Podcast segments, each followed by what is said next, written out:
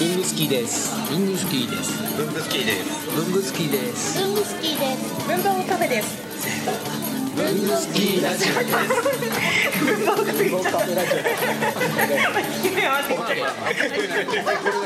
ゃあ乗っ取っちゃった。前回からの続きですコラムのそういうサイトそうにしよクうリエーションサイトっていうで通販も僕は考えたんだけど高木さんからやっぱ通販はあの値段が安いからあまり、うん、ダメだしんどいよと、うんまずは人が集まるところを作れば、うんで人が集まるにはまあそのコラムって面白い記事がいっぱいあれば人が集まってくる、ということで高木さんのステオで、えーコラムニストを、えー呼んでいただいてそのコラムニストがまあお二人をはじめとしたあ高木さんもコラムニストですコラムコラムニスト踊り場さんもコラムニストです踊り場さん踊り場さん踊り場さんはあの一番こう最初キャリエーターっていう僕らも謎の、うん謎のそうあの差がいまいちよくわかんない第1号になって第一号からコラムニ頑スト張ってコラムニストに昇昇進したんですよねだから僕の中ではもうキュレーターとコラムニストは全く別の仕組みだと思ってたら、一緒だったから、じゃあコラムニストでいいじゃんっていうちょっとした機能制限だけだったから機能制限あるんだと思って、だから気づかないぐらいの機能制限じゃあ唯一のあれですね叩き上げですねそうなんですよ私実は第一号高橋監督みたいなもんですよ確かにえっと大阪とかじゃなくて大阪大阪魔王さんもそう長嶋さんはでもそでうもですよ最後バイエとか言っちゃってるかいらやのノブさんじゃないかなノブさんあ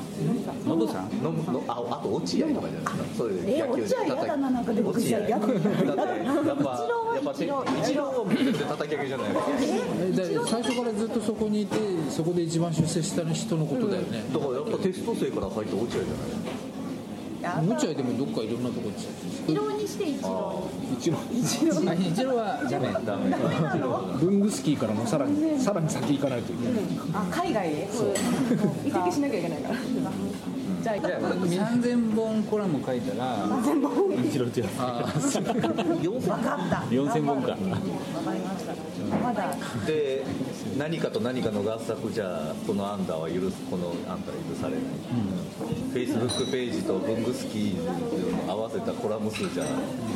ダメだね P と文句やりますか文句やるな。ここからは認めねえじゃあこの例えばなしなくそうらこれだけカットで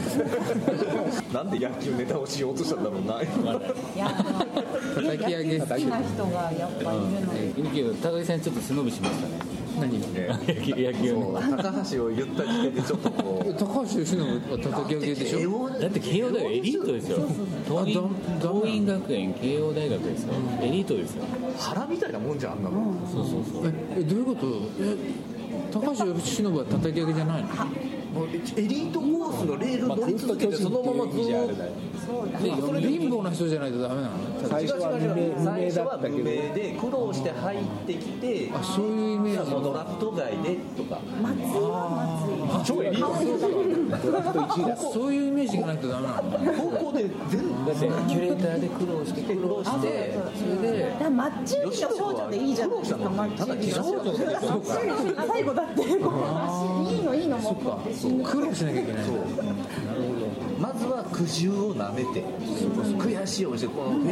ェイ美ス空ひばりあ違うでちょっと天才少女じゃあチャオさんにちょっと青汁かなんかあの観覧車うるさいめのてもらってガラスが重い。そろそろで話を戻してそうコラムニスト高木さんの方でこ声かけてねうですごすごい優秀な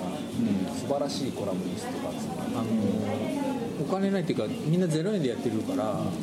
プロに頼めないじゃないですか、そうすると誰かな誰かなってブログ書いてそうな人にねいろいろお声かけして、まあ、その中にも何人かはプロがいるからね今となって今ってなはっちゃうね、まあ当時からプロだったけどまあねまあねあのちょっとステップアップに使ってくださいぐらいの口説き文句でステップアップにも何もなってないかもしれない文具好きラジオ始めた時はカンさんとか、まあ、元気君もそうだけど文具好きの仲間だからゲストじゃなくもう出ろっていうノリでカラオケ屋で最初喋ったんですよ、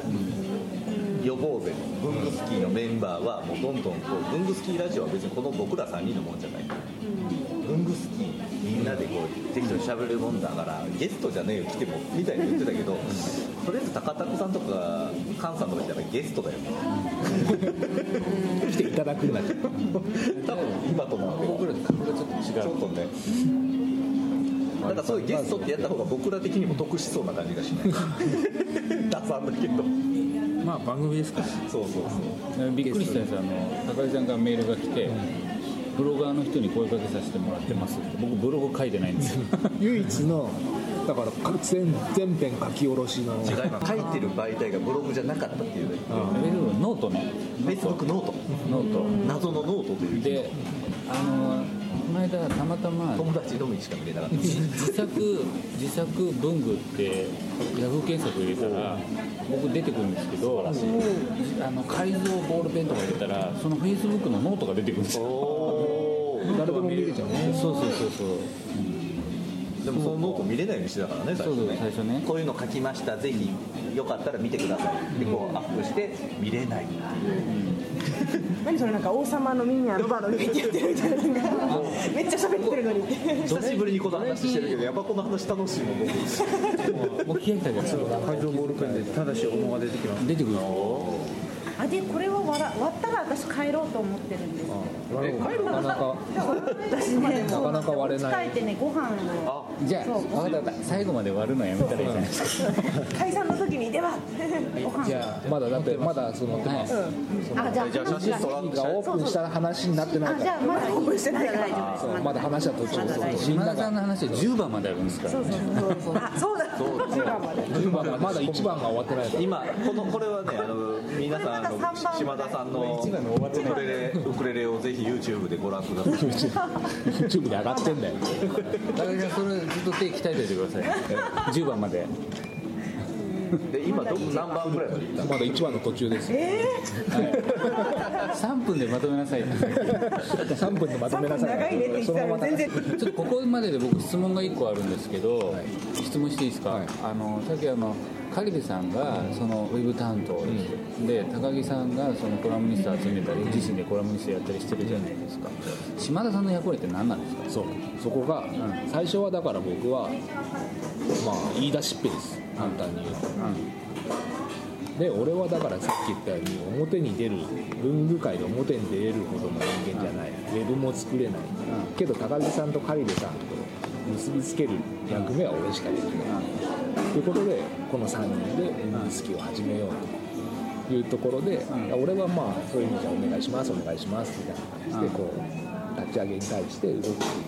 役割だったんですよじゃあ以前始まったら俺やることがないっつって悩み 出して結構な悩んでましたねなんかたいや真面目だねそこはほらまだ8番ぐらいの話なんですよちょっと端折ったかまだ1番の時最後まで1番の途中になりそうだよはしょろうとしてる失敗しちゃったいやいやけ結構本当に悩んででも割と最初そうだから俺は何もできないけども、だって文具界で俺は裏方とかうんぬんとか文具界をしようとかそういう気がともないもん ね背負う背負うとかはない、てかその文具界っていう発想がなんかうん、だから俺はどっちかっていうとそういう意味じゃ、ね、後から入っていきたやあともうなそんなん言ったら僕もだもん超後ですまあていうかね別に本業が全然皆さん違うし文具業界じゃないもんね別にね業界ではない